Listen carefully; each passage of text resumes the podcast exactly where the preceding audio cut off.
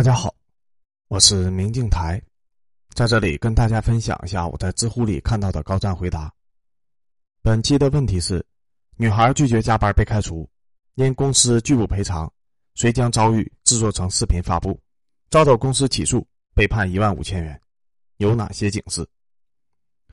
问题描述是：某公司的负责人赵某要求员工小张加班，遭到拒绝，赵某以此为由将其开除。小张心有不甘，申请劳动仲裁，公司不服仲裁结果，诉至法院。法院依法判决赵某个人支付小张工资和非法辞退赔偿金，但赵某迟迟不履行赔偿义务。小张一气之下，将自己被违法开除的事实经过发到网上。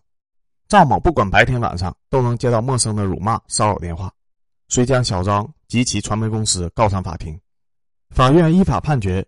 被告停止侵害原告赵某的名誉权的行为，并要求被告小张发布道歉声明，并立即删除相关的侵权视频，赔偿原告赵某精神损害抚慰金等费用一万五千元。以上是大概的问题描述。答主是法律无忧先生。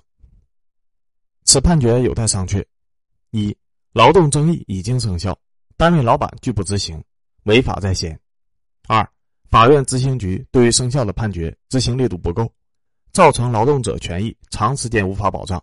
原因为什么呢？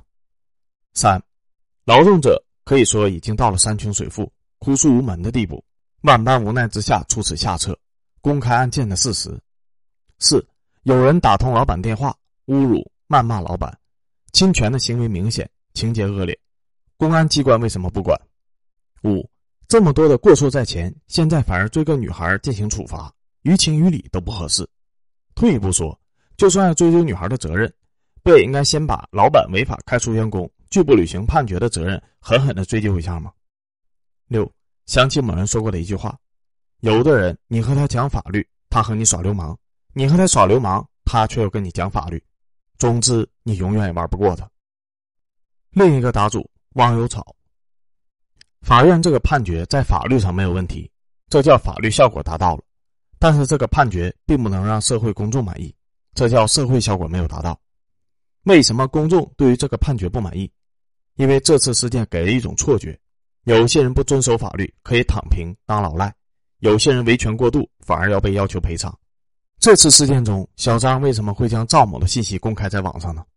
是由于小张被违法开除之前，赵某又拒不履行法院的判决。不支付赔偿在后。从新闻报道来看，小张在后续的维权过程中存在过激的行为，比如公开赵某的信息、有过激的语言等等。从法律上来说，小张是应该承担侵权责任的。但法院在作出判决的时候，也应该考虑事件的整体情况。判决赔偿一万五千元是否属于过重了呢？这个金额标准都快赶上二三线的明星的名誉权、隐私权的案件了。另外，一码归一码。